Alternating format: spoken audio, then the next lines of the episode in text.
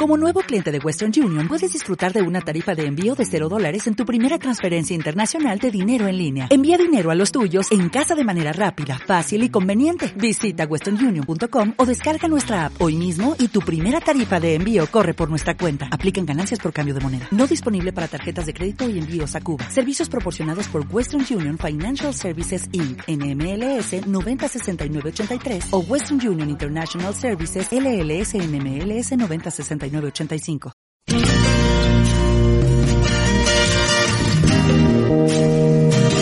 Aquí comienza Pasaba por aquí con Alberto Alonso. Pasaba por aquí.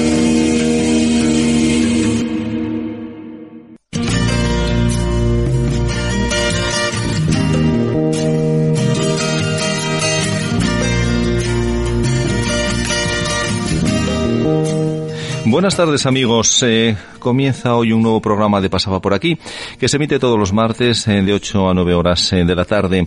Como finalidad tiene acercar la actualidad y el día a día de nuestra región con información de primera mano, ser el altavoz y dar la oportunidad a todas las personas que defienden un modelo de vida, otra forma de expresar y analizar el futuro de un país. La política, esa parte de nuestra vida que en principio nadie conocemos profundamente, pero todos opinamos y tenemos nuestra idea al respecto. Hoy tenemos con nosotros a Sara Álvarez Rouco, diputada en la Junta General del Principado de Asturias por Vox asesora empresarial, esposa y madre de una niña. Un ejemplo claro de una mujer que se ajusta al arquetipo de mujer en todos los ámbitos de nuestra sociedad. Hoy estará con nosotros para hablarnos sobre el reto demográfico y la España vaciada por falta de medios, infraestructura y trabajo en la zona rural. Muy buenas tardes, eh, Sara. ¿cómo Hola, estás? ¿qué tal, Alberto? Buenas tardes. Nos alegra muchísimo tenerte aquí de nuevo. Pues yo encantada de en estar esta aquí mesa. otra vez. Además, ya acariciando el fin de, de este año 2021 tan complejo, ¿verdad? Muy complejo y muy duro. Y muy duro, y muy, duro. Sí. Pues eh, muchísimas gracias por acompañarnos Gracias y muchísimas gracias por querer venir también a despedir el año a esta tu radio, a APQ Radio y este tu programa pasaba por aquí. Eh, también nos acompaña amigos Arancha Martínez Riola, cofundadora del programa. Muy buenas tardes, Arancha. Buenas tardes, Alberto, y buenas tardes a Sara. Gracias por tenerte aquí otra tarde de nuevo y, por supuesto, gracias a nuestros oyentes por escucharnos una tarde más. Gracias. Estupendo. Como bien sabéis, amigos, Arancha es filóloga inglesa y consultora informática, además de cofundadora del programa. Eh, como bien eh, sabéis, eh, este programa, amigos, y todos los de APQ Radio se emiten en las emisoras 106.1 y 91.5 de tu FM. También lo podéis escuchar en la web www.apqradio.es. Ahora relajaros, poned el volumen pertinente a vuestra radio, sentaros cómodamente y disfrutad eh, del programa.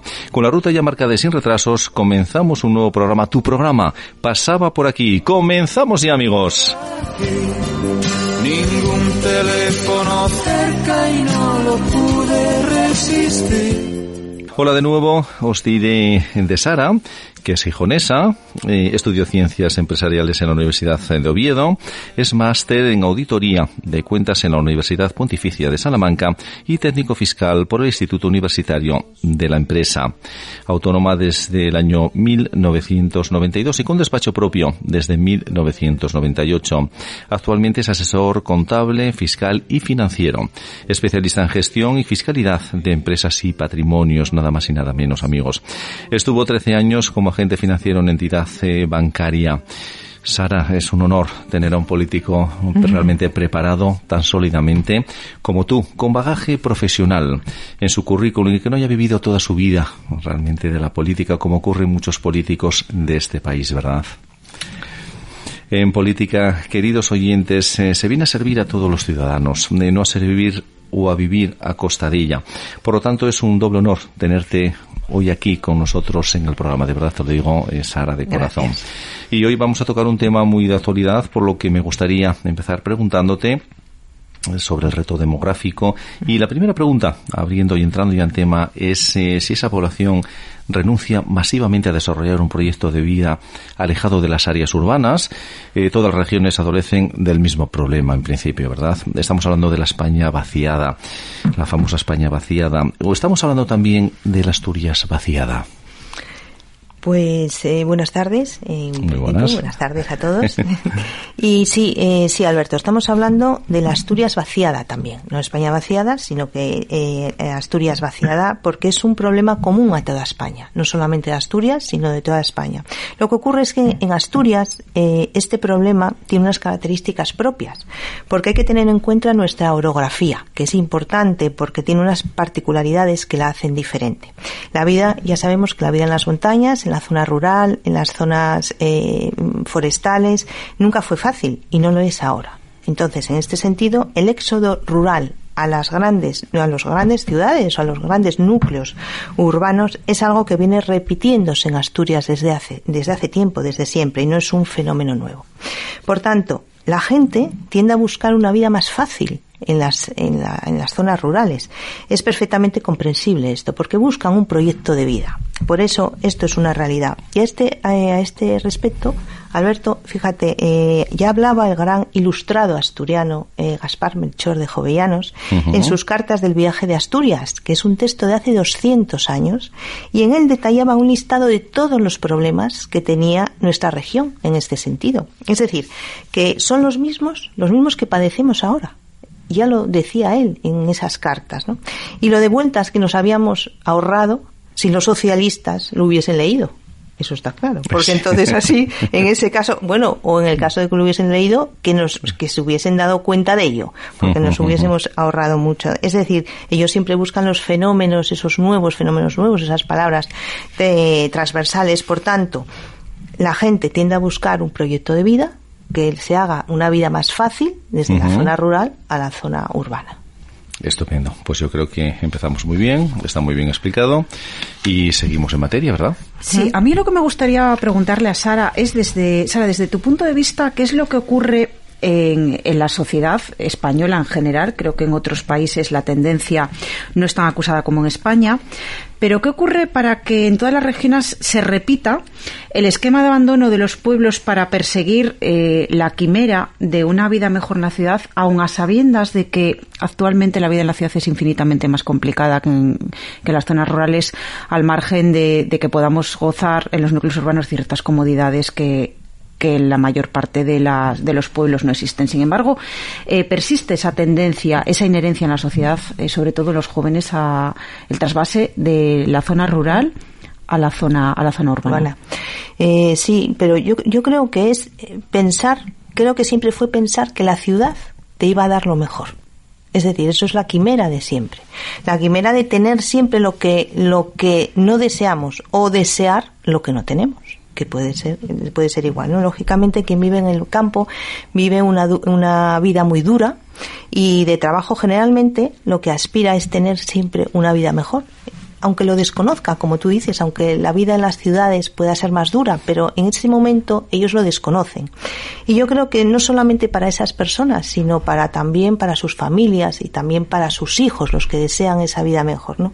Y las causas que ha llevado a la despoblación en Asturias, yo creo que es desde siempre, porque esto lleva décadas, ¿no? Asturias así, se explica en su mayoría por la búsqueda de unas oportunidades profesionales, siempre, y unas mejores condiciones de vida. Y eso es fundamental, porque ya lo dice, ya lo dice la gente misma, esto salió en la prensa hace unos unos meses, lo dice la gente de los pueblos, en las aldeas ya no hay vida.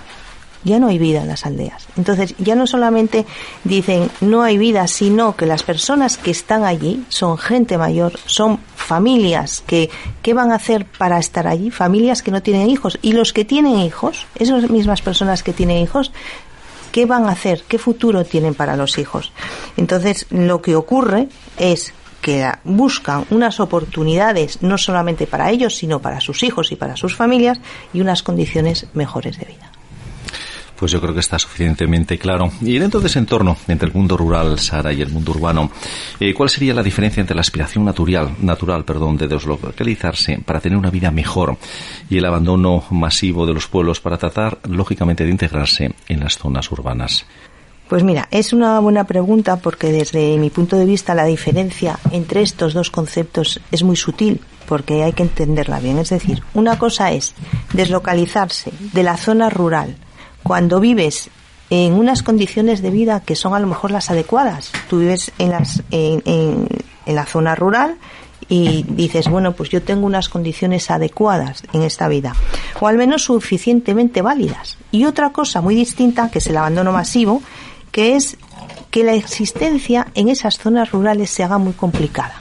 Era efectivamente lo que a lo que asistíamos hace pocas semanas durante las mm, duras manifestaciones que hubo delante de la Junta General del Principado de Asturias por parte de, los ganaderos, especialmente del suroccidente asturiano, ¿verdad? Eso es. Entonces, esas dos son eh, es muy sutil la diferencia. Una cosa es que mm, yo esté bien en la zona rural y yo me quiera ir de la zona rural, aunque tenga una, una existencia buena en la zona rural, y otra cosa es que yo en esa vida yo quiera una vida mejor. Por tanto, en el primer caso se trata de un cambio que podríamos denominar voluntario, porque yo me voy voluntariamente, y en el otro caso considero que es, es una necesidad vital que es donde está Asturias en este momento. Es decir, es el abandono masivo por todo lo que dice Sarancha, es decir, porque me va mal y yo busco algo mejor, que son las protestas que estábamos viendo en el suroccidente, que estas, que estas personas pues tienen todo derecho a protestar, porque además, bueno, ya entrando después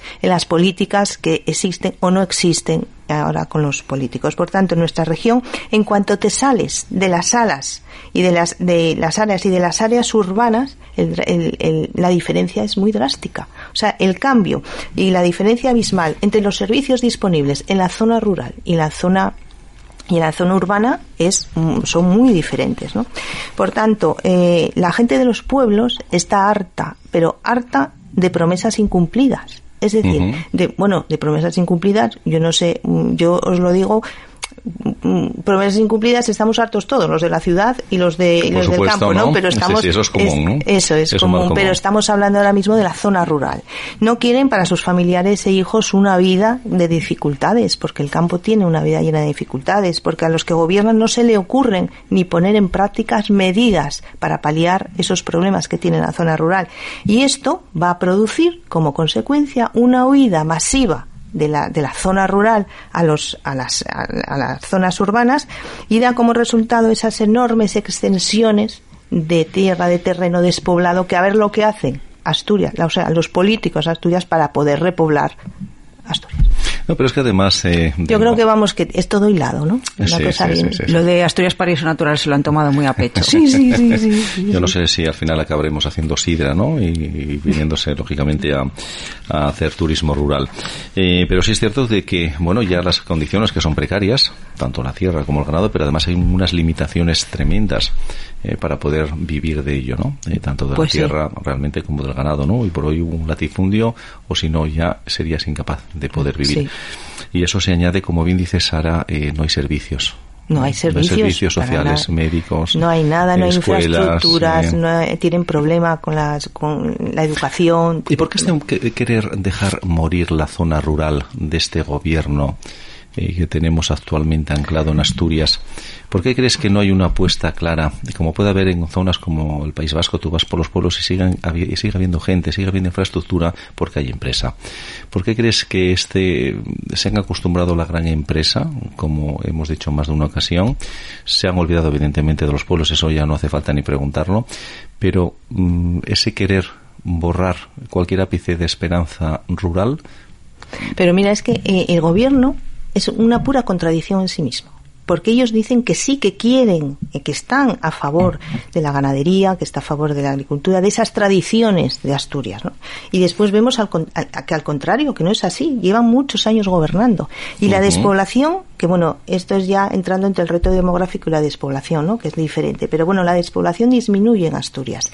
Disminuye en Asturias y no hacen nada, no hay medidas, porque ellos mismos están diciendo, el, vicepresidente siempre dice que todos los presupuestos de Asturias desde hace muchos años llevan medidas para, para mejorar la población, la, mejorar la despoblación, o sea, que no haya despoblación en Asturias. Y eso no es cierto. No es cierto lo que decía Arancha. Mira esas manifestaciones y esas concentraciones de la gente rural de la, del suroccidente. Y, ya no solamente el oriente, el oriente, el occidente y también el suroccidente. No hay, no hay infraestructuras. Las, las em, carreteras comarcales están destrozadas. No hay, no hay servicios, no hay servicios sanitarios. No, no hay nada. Y ellos mismos, los de las zonas rurales, dicen que el problema es los servicios. Entonces aquí hay pues como una mezcla de todo, hay mezcla de despoblación, mezcla de reto demográfico y a eso únele el éxodo rural. Entonces, claro, Asturias está totalmente destrozada. Y yo creo que ellos, cuando les preguntas en la Junta, cuando sale todo esto, porque además nosotros en la Junta tuvimos, tuvimos, yo no sé si, si te digo más de 10, más de 10 comisiones de esto del reto demográfico, pasaron por ahí gente, pues expertos en esto. Pero es que están siempre protestando por ellos, por esto. Y dicen que no puede ser, tanto expertos como profesionales en la materia, y seguimos así. Y ellos mismos dicen que es un tema muy eh, que afecta a muchas consejerías, que afecta a muchas, bueno, pues eh, afecta a la Consejería de Ciencia, afecta a la Consejería de Hacienda por políticas fiscales, eh, afecta también a la Consejería de Infraestructura, afecta a muchas consejerías, ¿no? Que es un tema bastante complicado, bastante que se solapan pero no hacen nada. Pero para eso están ellos, ¿no? Claro, para, pero dicen trabajar, para que, solaparse, sí, para pero dicen que lleva mucho tiempo. Y entonces, como lleva mucho tiempo, Dios, pues entonces, pues Bueno, y luego que también ¿no? estamos cayendo en las políticas ecologetas. Me remito, por ejemplo, al problema evidente que hay en Asturias con el tema del lobo, donde parece que está más protegido los animales que las personas. Eh, el tema del lobo, mm, ha habido también manifestaciones, ha habido una serie, una contestación muy contundente por parte de la, toda la agricultura asturiana y no se ha conseguido prácticamente nada en el tema del lobo. Es que llevamos eh, la Agenda 2030 inherente a nuestras políticas de donde, bueno, do- me remito a lo que decía al principio. Parece que lo de Asturias Paraíso Natural se lo han tomado tan a pecho que va a quedar solamente para los animales y las plantas, porque es que aquí dentro de poco no va a haber quien viva. Se le da más importancia, se valora más. Eh, a los animales que, que a la vida de las personas o que los pueblos Pues, totalmente total, con vida de- y- y que, obviamente hay que más. proteger el medio ambiente la- Pues sí. todo pero pero bueno con unos límites y siempre respetando a los que al final Bueno, poblan y, esos y los que territorios somos de, de la calle y los que no sabemos igual mucho de política, pero empezamos eh, y volvemos la vista atrás, ¿no? Eh, que necesitan mucho tiempo, que eso lleva mucho tiempo, pero si ya llevan 40 años, ¿qué necesitan? ¿Otros 40 más para hacer algo? Mm. Esa es mi pregunta que dejo al gobierno, a este gobierno regional socialcomunista que tenemos en esta Asturias nuestra. ¿eh? Sí, que si necesitan 40 años más, no sé, Sara. Sí, que, que ellos, eh, además es que te lo explican, que lleva mucho tiempo porque afecta a varias consejerías. Es decir, afecta a la ciencia por el tema de las telecomunicaciones, Sí. por el apartado de telecomunicaciones, que ahora en los presupuestos eh, hicieron unas medidas y propusieron unas medidas en este tema. Afecta también a la Consejería de, de Hacienda por el tema de las políticas fiscales y también a, a, bueno, pues a, a- a varias, a infraestructura, que es cultura, que lleva infraestructuras. Entonces, claro, ponerse de acuerdo, solamente eso, ponerse de acuerdo y que tengan intención, que falta intención en este gobierno, pues eso evidentemente lleva tiempo. Pero es que estamos no en el tiempo, yo creo, ¿eh, Alberto? No estamos ya en el tiempo de la recuperación. Estamos todavía en el tiempo de que esto va, mm, Sigue va bajando, cuesta abajo. sigue bajando, ¿no? Entonces, ¿cuándo va a ser el momento, el punto de inflexión en que de repente sea de abajo arriba? Es decir, que esto se paralice, que ya no hay más, porque ojo, esto lleva consigo también unas políticas, políticas que sean directas a la natalidad. No hay políticas a la natalidad, solamente una en unos presupuestos. Si no hay desarrollo, no puede haber política de No hay natalidad, desarrollo, no, hay nada. desarrollo económico, no hay desarrollo, la pirámide está totalmente, la pirámide demográfica está totalmente invertida. Es que son muchos los factores, muchos. Y, y en el mismo saco lo que es la despoblación, lo que es el reto demográfico y lo que es el éxodo rural, que no tienen nada que ver, pero lo meten en el mismo saco. Y claro, eso es muy difícil. Muy difícil para tomar una decisión, para hacer unas políticas buenas, unas políticas que sean mm, para, para futuro, porque la gente lo que quiere cuando vas al, cuando te quieres, bueno, cuando te quieres im- mm, implantar en algún sitio, ya no solamente en la zona rural, cuando te quieres implantar en un sitio, ¿qué ves? Pues yo reflexiono y digo, bueno, pues si yo me quiero implantar, ¿qué, qué tengo? Yo quiero, pues, una estabilidad, una proyección a futuro, que tenga una proyección a futuro y que tenga estabilidad en todo, en desarrollo económico, en que mis hijos tengan un- el colegio al lado, que tengan unos buenos eh, acceso a un centro de salud, Todas esas cosas hay que mirar. De hecho, hay muchas personas que nos lo dicen cuando están, por ejemplo, en la zona rural, en los pueblos de alta montaña, por ejemplo, cuando quieren ir al, a por medicamentos, hay personas mayores que tienen que ir en ambulancia. Entonces, ¿cómo- dó- ¿dónde vamos así? Pues estas son las políticas las políticas del gobierno, de este gobierno. Ahora que hablabas de, toda esta explicación magistral que nos acabas de dar, eh, nosotros estamos un poco más metidos a lo mejor en, estamos más familiarizados con estos conceptos, pero ¿podrías explicar a la audiencia cuál es la diferencia entre el éxodo rural, el reto demográfico y, bueno, la despoblación? Porque bueno, son, son, están todos metidos dentro del mismo saco, pero, pero nos gustaría que lo desglosaras eh, desde tu experiencia y sabiduría para bueno, la gente más profana en la materia. Verás, vamos a ver a la corriente tradicional que es de que haya desplazamientos migratorios desde las alas, en este caso en Asturias, que es en todos los casos igual, porque es la España vaciada, Asturias vaciada, es lo mismo. Pero estos corrientes, este corriente tradicional de desplazamientos migratorios desde las alas y del interior hasta la zona central, que bueno, ya hemos comentado, viene produciéndose siempre. Esto se produce siempre. Creo que en los últimos tiempos, además, esto se ha potenciado. Y es precisamente el desequilibrio que antes hablabas, Arancha, ¿te acuerdas que decíamos el desequilibrio de los servicios entre la zona rural y la zona eh, la zona eh, urbana.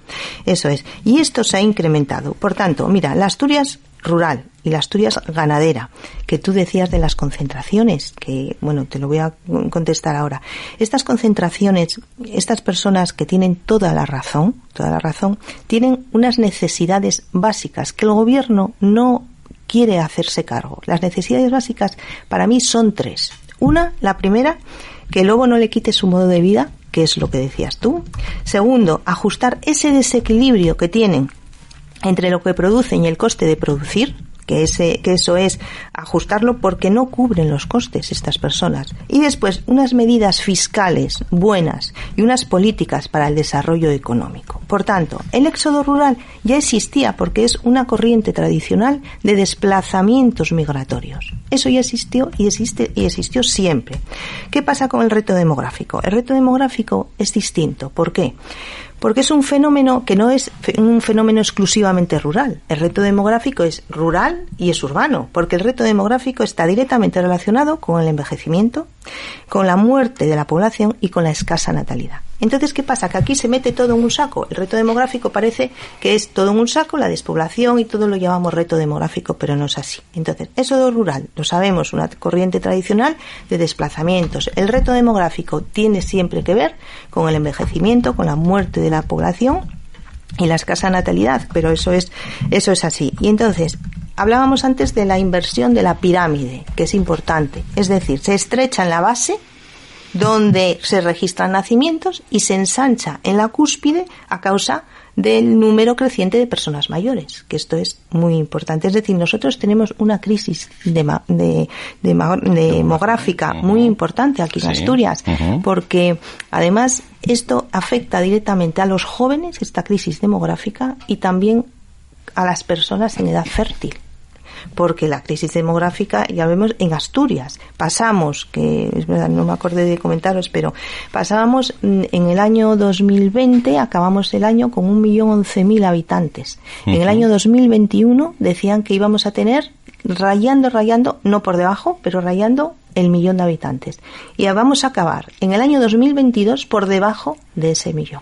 Efectivamente, el invierno demográfico es cierto que afecta a todos los, los ámbitos, el rural y el urbano. Yo un poco lo que más domino, si los oyentes me permiten ejemplificar un poco como una zona urbana de Asturias, como sabéis que es los datos que yo domino, por ejemplo, en lo que va de año ya casi finiquitado, se puede decir que los eh, que se han aumentado los nacimientos respecto al año anterior en creo que eran en ciento y pico nacimientos sin embargo, no somos capaces de rebasar el invierno demográfico porque las muertes duplican a los nacimientos. Entonces, no importa que nazcan niños porque siempre va a, morir más gente por edad, por edad que de los niños que nacen. Y claro, al final esto tiene una repercusión enorme en la sociedad, de, todo, en todos los ámbitos, tanto en la rural como en la urbana. Claro. En Oviedo creo que es el mismo caso, o sea, en todos los núcleos urbanos de Asturias a día de hoy se produce ese fenómeno. Claro, porque además Asturias, si sabéis, es la, eh, la comunidad autónoma más envejecida.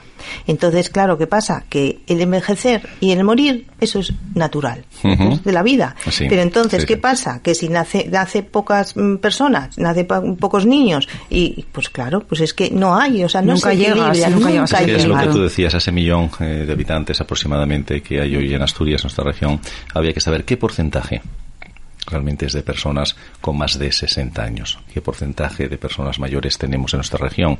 Con lo cual todo se, se agrava. ¿Y cuántos hay menores de 14 años? Que serán poquísimos. lo estamos diciendo, claro. Muy pocos. Muy pocos. Entonces, y lo poco que tenemos que va a una universidad, que se prepara, que estudia nuestra juventud preparada, tiene que marcharse de la región porque tampoco tiene un futuro claro para poder iniciarse profesionalmente y una vida personal. ¿no? Y, además, Alberto, lo que hablábamos antes, tú cuando quieres instalarte en alguna ciudad, o sea, ciudad o zona rural, ahora estamos hablando de la zona rural, lo que quieres tener es estabilidad, estabilidad en todos los sentidos, una estabilidad y, y, cierta, cierta eh, seguridad, pero seguridad a futuro, que es lo que hace falta. Ahora hay, hay políticas que lo hacen, eh, políticas que, bueno, si eso ya os lo cuento después, las, las políticas, las medidas que están en los presupuestos son medidas aisladas que están muy bien, pero en su conjunto, en su conjunto son ineficientes y, y son insuficientes. Entonces, lo que quiere la gente es la seguridad. Y, esta, y estas políticas no, se, no generan esa seguridad económica, ni seguridad económica porque es que la sociedad no tiene perspectivas de futuros seguros, que seguras qué es lo que quiere y es lo que se necesita para establecerse en, una, en un sitio que además es uno de los sitios de los 23 concejos que hay en Asturias que están totalmente despoblados no crea seguridad, sino que alimenta la inseguridad. Eh, querida Sara, me gustaría preguntarte algo muy, muy nuestro. Las zonas rurales en Asturias, ¿verdad? Fueron las que marcaron el carácter en una región, una región que, que se levantó por sí misma, por sus fueros, ¿verdad? ¿Y a qué se debe que actualmente hayan perdido toda su identidad? No apoyo político, dejadez eh, social, no proyección rural, abandono total, cuántas cosas, ¿verdad?, eh, para una pues, pues precaria zona rural. Eh. Sí, porque además en esta, eh, fíjate, en esa pregunta, voy a hilar lo que dicen los políticos. Los políticos dicen que hay que seguir con las tradiciones de Asturias, que parece que son solamente los políticos de izquierdas van a estar con las tradiciones de Asturias. Pues no, porque todo el mundo queremos, todo el mundo pensamos en Asturias y tenemos esa imagen de Asturias, la Asturias tradicional. Nosotros cuando pensamos en Asturias, o ya no, no solo nosotros, sino la gente de fuera, piensa en Asturias, pues piensa en pomaradas, piensa en ganadería, piensa en agricultura, pues piensa en pesquerías. Bueno, pues piensa en eso. Pero ¿qué pasa? Que ahora lo malo es que, como está Asturias, esa imagen va a ser una imagen turística porque ya no hay, porque las personas que mantenían esa imagen de tradición a lo mejor no están, se tuvieron que ir, se tuvieron que ir pues a las, zonas urbanas o a alguna zona dentro del centro de Asturias o que han emigrado a otros países. Por tanto, esa tradición, esa tradición ya, claro, Asturias ya está perdiendo la tradición, pero no es porque nosotros, porque los partidos o porque alguien quiera romper esas tradiciones. No, no, ellos qué más quieren que estar ahí pero no pueden. Por tanto, es un escenario de pérdida de identidad que, aunque nos guste o no, va avanzando todos eh, todo, el tiempo. Pero no se dan las condiciones no se dan las condiciones sociales ni los apoyos políticos necesarios para corregir esa pérdida. Esa pérdida los apoyos de identidad. políticos necesarios ¿qué? cómo sería esto eh, habla un castellano. No se da tampoco ni los apoyos políticos es decir quienes están gobernando sus socios etcétera, etcétera, quienes los aplauden por debajo de la mesa y cara al escaparate público, están dejándolos, eh, están todos de pasándose la pelota de, un tejado a otro. bueno, es que eso es casi, casi ni, ni hablan. El que habla es el que habla y todos los demás, los satélites que están alrededor, pues asienten. Por tanto, si ellos dicen que las tradiciones, que hay que seguir con las tradiciones de Asturias, y qué mejor tradición que hacer políticas buenas y políticas de desarrollo económico para esos sitios, esas zonas eh, rurales, que es lo que quieren. Si, además volvemos otra vez a lo que me decía Arancha, es que en Asturias está la prueba todos estos días concentraciones del suroccidente, pero del suroccidente no, del occidente, del oriente, del suroccidente, están, está Asturias, está así. Asturias está despoblada. Por tanto, creo que, el, creo que el gobierno debería eh, hacer y tener una actitud de reflexión absoluta en este tema. Y de verdad lo digo, lo digo aquí en antena para, para que de verdad si alguien me está oyendo, creo que tenían que hacer una reflexión absoluta en este tema y hacer una apuesta decidida y mantenida en el tiempo para reconducir esta situación que es muy importante. ¿Tú crees, Sara, y te pregunto directamente, que ante esta dejadez de un gobierno ineficaz, vacío, están creciendo los movimientos sociales que dicen basta ya en los distintos eh, sectores como agricultura, pesca, ganadería, etcétera, eh, o la famosa imposición de la lengua, ¿no? Eh, esos movimientos sociales que dicen basta ya, basta ya de dejadez, basta ya de que, hagáis con nosotros lo que queráis hacer, ¿no? Cuando os hemos votado por un programa y en principio por, por qué ibais a trabajar por y para, ¿no? ¿No pues crees que estos movimientos sociales cada vez van a tener más fuerza? hombre, por supuesto, pero es que todo eso está generado por el mismo gobierno. El mismo gobierno lo que hace es generar todo, todo eso. Si la gente está tranquila, si la, gente tiene realmente mm, trabajo, realmente pues una calidad de vida, ¿qué es lo que dicen ellos? Que estamos buscando calidad de vida, si lo dicen ellos mismos, un sitio en la zona rural con una calidad de vida. Si eso existe, no, no, existiría todo alrededor. Mira, un ejemplo que dicen de la, de la sanidad, que no viene al caso, pero mira, te lo pongo porque es que es, es igual, de la sanidad pública y la sanidad privada y nos dicen, pero claro, los, los eh, seguros privados, pero es que los seguros privados me estás tú eh, pues alentando para que yo haga un, un, seguro privado, porque si yo voy al médico y pido una consulta, pues a lo mejor tardo 15 días, 20 días en tenerla. Por eso te digo que todo esto es alentado por el gobierno, todo. ¿Y qué pasa con estos movimientos? Estos movimientos tienen toda la razón toda la razón, porque claro, ellos están luchando por su vida, están luchando por su medio, por, su comida, por, sus raíces y por sus identidades, por, su, por su identidad. Y, sobre todo porque quieren fijar población ahí. Si es que además hay gente, porque estamos hablando ahora de la zona rural, pero hay gente que quiere, que, que, es de la zona rural y quiere seguir allí en la zona rural. Y ellos mismos les están obligando a marcharse. Entonces, claro, claro que están haciendo, claro que están haciendo y, no me extraña que nazca, porque le están empujando a ello. Totalmente.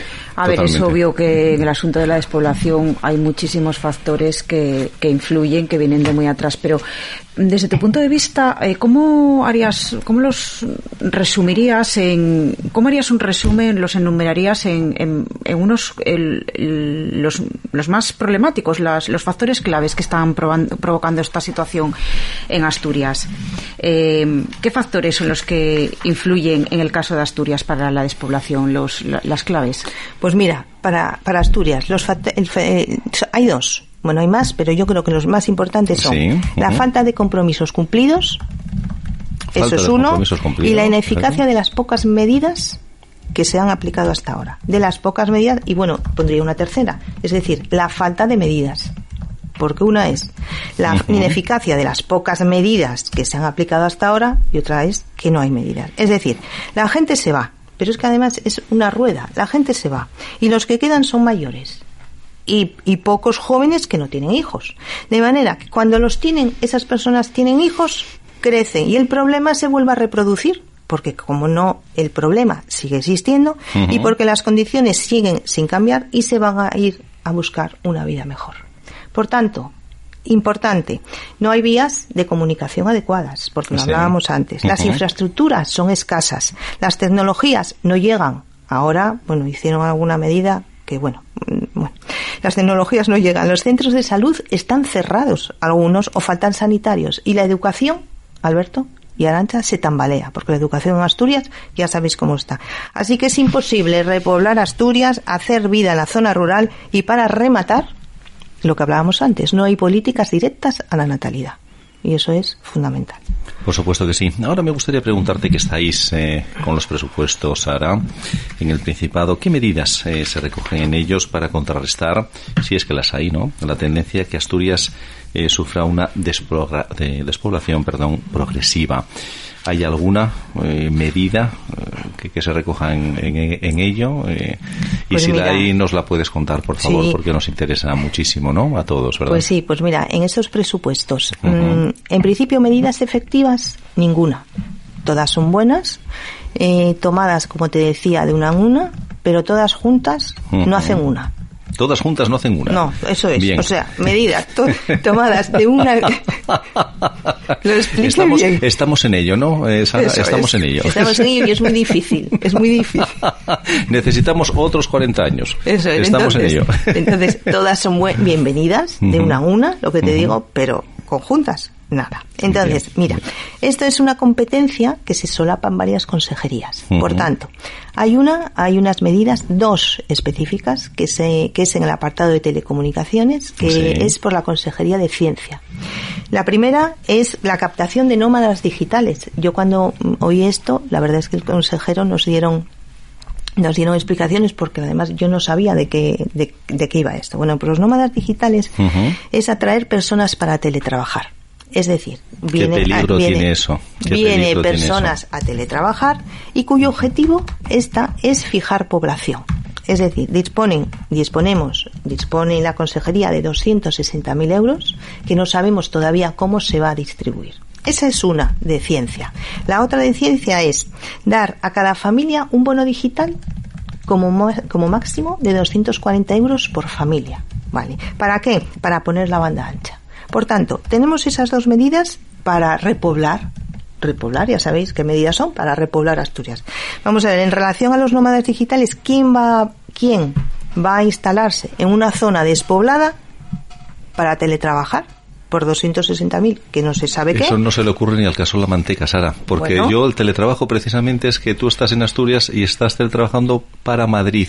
O estás en la India, como pasa en la Dupont, y hay gente de la India trabajando para aquí, para la Dupont. Para bien, vale. Eso no sé, eso no, no lo hace ni el caso la manteca. Bueno, pues ahí Eso está, tiene que ser- ahí está la medida. que, entraña esta moda del teletrabajo, Claro, de la digitalización, claro, que ya lo hemos hablado en algunas ocasiones en este programa, que si ya es fácil deslocalizar a un gigante como Arcelor, Claro, imagínate. eh, que no será fácil de- deslocalizar una industria donde todo es efímero, donde hasta el edificio No. es alquilado y donde los trabajadores no están asentados en ningún sitio. Y el no problema de que tener- esto, el problema de esto es que claro, un trabajador de la India, de Pakistán o de donde sea, o del tercer mundo, es eh, tres veces más barato que, que uno de España.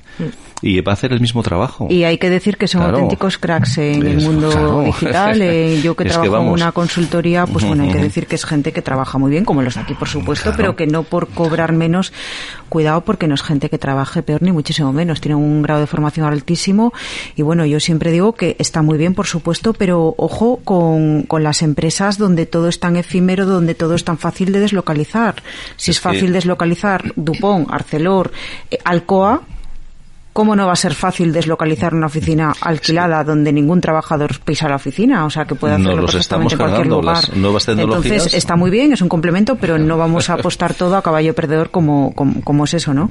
Pues esas son, esas son de ciencia, Bueno, que yo bueno, creo bueno. que son, por eso te decía que cada medida mm, mm, mm, vista de una en una, dices, bueno, pues vale, pero bueno, estas son medidas exclusivamente, además lo pone, para fijar población, la de teletrabajar. Entonces, decirme, teletrabajo, Tela. primero tienes que ponerte la banda ancha, segundo tienes que mirar infraestructuras, educación, sanidad y todo lo que hay. Pero bueno, esas son dos, dos. Después, a esto, que yo creo que es importante, hay que sumarle el aislamiento social, que es muy importante también, que eso yo creo que ellas la tomaron así una y otra y otra, yo creo que bueno, para pasar, pasar página y decir, bueno, pues aquí, mire, por lo menos no me digan nada, pero yo ya tengo una medida o dos ya en ciencia. Vale. Después, en cuanto, bueno, la del bono ya os la, la comenté. La, eh, después, en la Consejería de Servicios Sociales, yo creo que lo están haciendo tan mal, tan mal, que hizo una medida para maquillar todo lo mal que lo, que lo hacen. Es decir, una medida efectista y totalmente demagógica, que es mil euros por nacimiento mil euros por hijo. O sea, totalmente de mirando. Así, bueno, va- vale más eso que nada. Pero ¿qué pasa? Mil euros por nacimiento. Si es que no te dan casi ni para la, ni para la cuna ni para la trona. Mil euros. Bueno, pues eso también es una medida que quieren que sea para el reto demográfico. Por tanto, esas tres medidas, esas tres medidas. Y después, para rematar, la Consejería de Hacienda, además de esos 100 euros que ya tenían para el transporte escolar de los hijos de menos de 25 años, es decir, si tú tienes hijos y tienes que ir a la universidad o tienes que ir al colegio, pues tienes un 15% de esos gastos de transporte, a mayores de esos 100 que ya estaban. Por tanto, yo creo que esas tantas medidas, esas tres, cuatro medidas que hay, son medidas que no van a influir en la toma de decisiones tan importante que es irse a vivir o desplazarse de la zona rural a la zona a la, de la zona urbana a la zona rural. Es que no motivas, no tienes motivación de nada, absolutamente de nada, y es que además estás aún así alimentando más el no querer ir a la zona rural, porque vamos, puedes estar eh, pues funcionando y trabajando desde cualquier punto, como dije antes, de Europa o de España. O sea que la zona rural pues tendrá que tener lo que decías antes tú, infraestructuras, unas carreteras adecuadas, unos servicios médicos. Si yo quiero formar una familia, pediatra y médicos eh, de cabecera de primera línea, tendré que tener un colegio cercano. No tengo por qué ir de la mano al colegio. igual tengo que coger un autobús, como, como nos pasa a todos también o muchos en la ciudad, ¿verdad? Pero un, un colegio adecuado y cerca, dentro de mi zona rural, ¿eh? Pero es que además las infraestructuras que hay, ah, bueno, que solamente eh, está casi las autopistas, porque después las, las, carreteras comarcales todas están destrozadas. Hay que tener y, y el desplazamiento de esas zonas hasta la zona urbana que se lleva mucho tiempo. Ahí está, pues los ambulatorios que tienen, porque mira, otra cosa que te voy a comentar. el, vicepresidente eh, dice que, que, todos los presupuestos, que todos sus presupuestos de años anteriores venían medidas para paliar eh, las deficiencias del reto demográfico y para mejorar ¿no? la vida en la zona rural. Y entonces siempre, siempre va a lo mismo. Es decir, que las áreas sanitarias, en todas las áreas sanitarias de aquí de Asturias, hay un hospital de referencia. ¿Vale? Perfecto. Pero ¿qué hospital? Yo pregunto, ¿qué hospital de referencia? Si una persona tiene que ir, porque eso no es cercano. El hospital de referencia es hospital de referencia. Pero no me diga usted que, que esa es una medida efectiva para mejorar la zona rural, porque la persona que vive en la zona rural, si tiene que ir al médico, no se va a ir a un hospital, se va a ir a un centro de salud, al centro de salud cercano, que ya, que, y además va a tardar mucho entre ir de un sitio a otro. Es decir, el desplazamiento es, es muy importante y los horarios también. Entonces, falla eso. El otro día, bueno, el otro día no, ahora dos meses, estuvimos en Boal, o ahora tres meses en Boal, y los vecinos decían eso, que tenían, que tardaban mucho tiempo en bajar a Navia, bueno, pues en bajar a un centro de salud. Por tanto, por todo ello, falla todo, falla educación, falla las escuelas, falla educación, falla las infraestructuras, falla, centro de salud, fallan políticas a la natalidad, fallan políticas para el desarrollo económico y falla sobre todo intención. Y falla también bueno es que aquí falla todo. Y falla y, es que aquí falla todo. y después nos dicen que somos que somos catastrofistas. Nos dicen es que ustedes son catastrofistas pero es que es la realidad. Habrá que, que aplaudirles habrá que aplaudirles por lo por lo por lo bien que lo están haciendo entonces no pues, eh, pues no lo sé pero aquí aquí, aquí se pierde todo. Se pierde se pierde talento se pierde eh, personas se, se pierde se pierde población se pierden industrias se pierde todo o sea, falla todo, se pierde todo y Asturias está como un erial. Efectivamente, y si se nos acabasen las ayudas, eh, querida Sara, al final esto sería el, el, desierto, ¿no? Serían los picos de Europa. El paraíso natural, sí, como decía Arancha, realmente, pero un paraíso vacío, un paraíso eh, limpio, nunca mejor dicho, ¿no? Solo va a haber, aquí solo va a quedar el oso, el lobo y todo esto que les gusta tanto a, a la izquierda asturiana, pero mira mucho por los animales, pero muy poco por las personas. Y por los animales salvajes, porque por ganado mira muy eh, poco. eso, eso te iba a decir yo, porque por los, eh, sí, sí, porque ahora las explotaciones que tienen que estar, tienen que estar alejadas de, de, de, las zonas, de, los pueblos. Por tanto, es otra dificultad. O sea, no, no, no hacen más que ponernos dificultades y dificultades. Y eso que ellos miran para la zona rural. Ojo. Y todos los presupuestos tienen partidas especiales para la zona rural, para mejorar el desarrollo en la zona rural. Entonces, bueno, pues nada. Habrá que decir sí o, ¿eh? Sí, o. Sí, sí, bueno, la lingua, esa tradición, eso, eso sí. para eso sí. Para eso que quieren las tradiciones asturianas y quieren la lingua. Pero vamos a ver, hombre, pero vamos a ver. Si una persona que vive allí, lo único que quieren es que les deje vivir allí con su, con su habla normal allí, ellos para qué quieren la lingua? Con tanto dinero, eso sí, ellos cuando se empeñan en hacer una cosa, se empeñan y están ahora con, con, venga con el tema de la lengua. Y eso no es que vaya a mejorar la vida de nadie. no va a mejorar. Al contrario, es que va a retraer recursos y Nos vamos va a a tener menos recursos Claro, otra claro, vez claro. para, para mm, llevarlos a, a- a mejorar la zona rural. Por tanto, ni tradiciones ni nada. Sí, porque como decimos aquí muchas veces además en el programa, faltarán profesores de matemáticas, de lengua española, de inglés, de literatura, pero de lengua siempre va a haber profesores. Ah, sí. Esos nunca Eso- van a faltar. Para eso siempre no, va a haber bolsa, siempre va a haber presupuesto. La lengua al dedillo. Eso nunca va a faltar. Una vez se implante no, no, no va a faltar. El Ah, profesor mira, de lengua no. y Sí, otra sí, cómo no. cosa. Sí, sí. Es que se me acaba, es que me. Pues dilo, por favor, que además es, Sí. es tu momento, es tu programa y además Sí. queremos saber, Sara, que luego te voy a hacer una pregunta, ¿eh?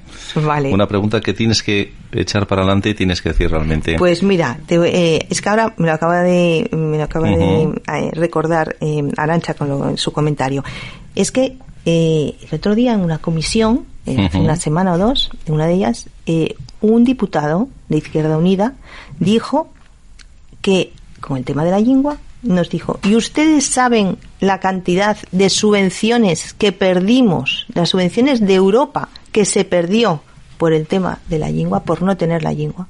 De manera que, claro, yo reflexiono y pienso, digo, bueno, pues entonces esto lo que quieren es tener la lengua para montar otro chiringuito. Porque es así. O sea, ¿qué subvenciones? Pero estamos con la mentalidad de las subvenciones, no estamos con la mentalidad del trabajo ni del desarrollo económico de Asturias. Por eso me llamó la atención y dijo algo que estábamos haciendo de la lengua. Dice, ustedes no saben las subvenciones que se perdieron en Europa por no tener la lengua, o sea, por no tener el babel, por no tener una lengua. Pues por eso, para montar otro chiringuito, pues ya tendrán el chiringuito montado con Sí, toda la para gente, montar con los profesores, empleo, con los ayudar a la natalidad, no, Claro, para eso claro. no, pero para los chiringuitos, por profesores, supuesto que siempre. oyentes, siempre va a haber. la imposición de la lengua nos costaría a los asturianos 74 millones de euros anuales. Anuales, ¿vale? Lógicamente, eh, ellos sí están interesados, por lo que bien se comenta aquí, que luego surgen chiringuitos alrededor de la imposición de la lengua. Pero lo peor de todo, que luego viene el nacionalismo, que es el mayor de los chiringuitos eh, montado. Eh, sí me gustaría preguntarte, además, eh, a espaldas abiertas, Sara, porque tengo entendido de que este gobierno, el gobierno asturiano, está sobredimensionado, ¿vale?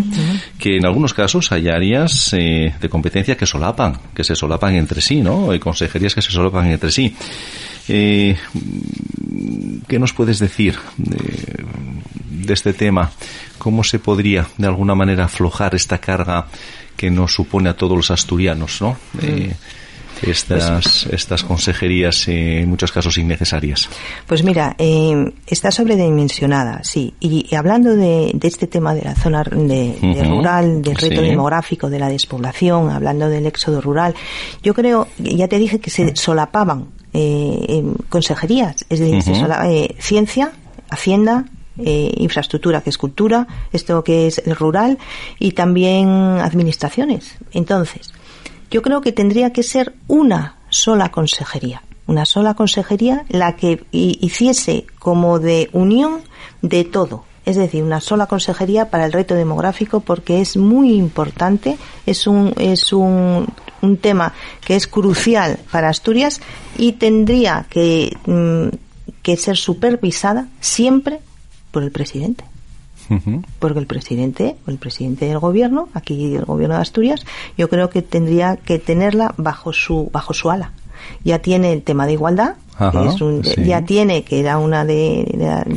bueno pues un- una consejería importante como es la de ciencia pues yo creo que también debería tener una consejería sola única del reto demográfico. Yo creo que ahí deberían vertir todos lo que son lo, lo importante, es decir, por ejemplo, la natalidad, las telecomunicaciones, Sí. pero toda zona rural, ¿eh? Sí. Las infraestructuras, el tema que, que, mm, que cuelga de, de la Consejería de Salud también debería ir ahí. Es decir, una. Y después ya, bueno, la fusión de varias, porque aquí todo está sobredimensionado, está claro. Muchísimas gracias. Porque, Sara, eh, para.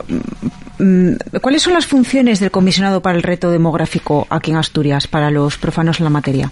Pues mira, aquí hay una persona que se dedica, que es eh, don Jaime Izquierdo, que según el vicepresidente, ese, ese comisionado, ese comisionado para el reto demográfico no tiene ninguna acción, acción política. Es decir, él no hace nada, ¿no? Solamente lo que hace es un apoyo y el otro día, otra vez, en, el, en una de las comisiones, él expuso, estaba allí como, como una persona, un compareciente más, y él nos dijo una cosa que ya además yo le pregunté. Él dijo que estaba haciendo un ensayo un ensayo de lo que se llama la eh, exactamente, me parece, ah, la aldea del siglo XXI se llamaba.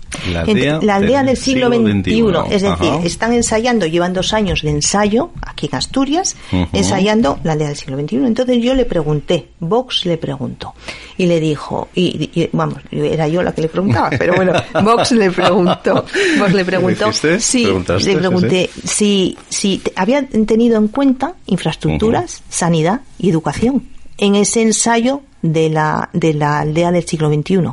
Y me dijo, bueno, no sé lo que me dijo. O sea, él me, sí, sí, él me explicaba cómo era la aldea del siglo XXI, pero no, no me dijo más. Por tanto, el comisionado del reto demográfico es un, es unas personas, un equipo que está allí, que no tiene ningún, ninguna actividad política, pero bueno, ellos están ayudando, ellos están ensayando, haciendo ensayos y, nada más. Pues, bueno, pues. Para ensayos estamos, para pues ensayos estamos en pues Asturias después de tantos años, sí. Estupendo. Eh, ¿Son efectivas? Eh, quiero preguntarte ya, cuando se nos está acabando eh, el tiempo, desgraciadamente una hora, amigos, y más cuando tenemos a Sara Álvarez Rouco, se hace pequeña, ¿verdad?, la hora. Pero me gustaría preguntarte si hay fórmulas de solución que estén aplicando o que se apliquen para compensar la despoblación. Algo muy rápido, porque luego quiero hacerte una última pregunta, Sara. Bueno, no son efectivas para nada, ya lo hablamos, y lo único que, que serían efectivas, y yo lo, siempre lo digo, son políticas de apoyo a la natalidad, políticas progresivas a futuro, en el tiempo, continuadas en el tiempo, y pues por ejemplo con una limitación hasta que la gente, o sea que los niños tengan a lo mejor 10 o 15 años, tienen que ser políticas que vayan al desarrollo económico y que al crecimiento y políticas además que que también se complementen con ayudas para las infraestructuras, para el tema de la sanidad, para los centros, porque estamos hablando, estamos hablando del mayor presupuesto y eso que Asturias, Asturias que no es por dinero, porque vamos porque Asturias cada año cada año va subiendo el presupuesto. Tenemos un presupuesto de 5.354 millones el mayor presupuesto. Y ya no voy a decir deuda ni demás. Tenemos por eso digo que el mayor presupuesto y con ese dinero debería ser suficiente para hacer unas buenas políticas de desarrollo económico para la zona rural. Estupendo. Y ya me gustaría eh, terminar haciéndote esta pregunta. Eh, tienes tu tiempo, todavía nos quedan cinco minutos. Y me gustaría preguntarte desde tu punto de vista, desde vuestro punto de vista, eh, Vox eh, como un partido eh, ya con una presencia importante en esta región, ¿cuál es la receta que debe de aplicarse para intentar eh, pararlo primero, esta caída, no llegar a cota cero, como hemos hablado antes, y empezar a resurgir en la zona rural, empezar a apostar por la zona rural y empezar a darle vida a esa zona que tanta vida tenía y que hoy se está muriendo? Pues mira, eh, yo creo que es un resumen de todo lo que me preguntaste. Yo primero eh, lo dividiría. Las áreas rurales despobladas necesitan y la población rural necesita. O sea, son dos cosas diferentes, pero unidas entre sí. Es decir, las áreas rurales despobladas necesitan servicios, siempre servicios asequibles, nos, lo está diciendo la población de allí. Infraestructuras válidas, educación cercana, servicios de salud próximos, que ya no es un servicio de salud bueno, un centro de salud bueno, sino que sea próximo a la zona rural. Y desarrollo de proyectos de desarrollo rural y económico acompañados de políticas buenas a la natalidad, efectivas y medidas fiscales favorecedoras para explotaciones y para empresas. ¿Y la población rural qué necesita? Pues necesita que todo esto que permita que pueda fijar su residencia en ese lugar. Eso es lo, eso es lo importante. Y los socialistas no lo hacen. Y así nos va, evidentemente. Llevan años gobernando, como decíamos, y así nos va. En cambio, nos proponen medidas tan peregrinas, que además lo tengo que decir aquí, porque lo quiero decir, tan peregrinas como repoblar con inmigrantes, que me parece muy bien, Vale, pero que vengan a sentarse allí con sus familias. Vamos a ver. Esto se lo preguntamos un, día a la, a la consejera de Servicios de servicios sociales. Y, y se enfadó muchísimo con nosotros porque yo le, Vox le preguntó Vox le preguntó eh, si esos inmigrantes a la hora de venir venían con un proyecto de vida y ella dijo que se enfadó muchísimo. Dijo que claro, que nosotros pues que estábamos en contra de los inmigrantes, que todas esas cosas. Entonces, lo importante es que todas esas personas que allí viven, que allí viven, que tengan de verdad los servicios para que no tengan que irse. Y las personas que vengan, que no estamos en contra para nada, que sean esos inmigrantes, que vengan esos inmigrantes legales, que vengan aquí, pero que vengan ya con un proyecto de vida, un proyecto de vida para asentarse, para asentarse. y eso nos parece mucho más convincente que todo lo que está haciendo el Partido Socialista. Estupendo, pues darte las gracias, eh, Sara. Eh, eh, bien, amigos, quiero agradecer a Sara Álvarez Roco su presencia en el programa para que todos nosotros podamos conocer de primera mano a los políticos que nos representan y otras alternativas de gestión distintas a los que nos propone un partido anclado en el gobierno. De esta nuestra querida y castigada Asturias, gracias Sara y hasta siempre. Si la quieres despedir, Arancha, y luego quiero Sara, por haber estado compartiendo esta charla, coloquio, clase magistral sobre el reto demográfico con nosotros. Esperamos tenerte muy pronto de nuevo. Muchas pues, gracias. Pues gracias a vosotros. Y hoy, amigos, eh, voy a despedir el programa de una manera distinta. Me gustaría hablar, en este caso, en vez de las frases típicas, famosas, quiero hablar de Sara Álvarez Rouco diciendo que es una persona sencilla y cercana, prudente en sus actos e inteligente en sus acciones. Cuando la conoces personalmente descubres en ella varias características importantes, su humanidad, su pasión en el trabajo, su sentido de la responsabilidad y su mesura. Una persona valiente, ya que aunque se está quitando el tabú que ciertos partidos han sembrado desde el comienzo de Vox, aún hoy es complicado no estar en boca de quienes no respetan las libertades del juego democrático. Estimada Sara, se necesitan personas como tú, con preparación y formación adecuada, haciendo de la sencillez su día a día. Y no olvides que esa sencillez estará el éxito esperado. Gracias en nombre de quienes creemos aún en los políticos y en las libertades. Hasta cuando tú quieras, Sara. Muchísimas gracias, Alberto. Eh, bien, amigos, aquí se termina un nuevo programa de Pasaba por aquí. Espero que hayáis eh, disfrutado del programa y que nos sigáis escuchando. Nuestro propósito es entreteneros e informaros. Si apostáis por el programa, nos defraudaremos. Adiós, amigos. Sed felices y felices fiestas. Pasaba por aquí.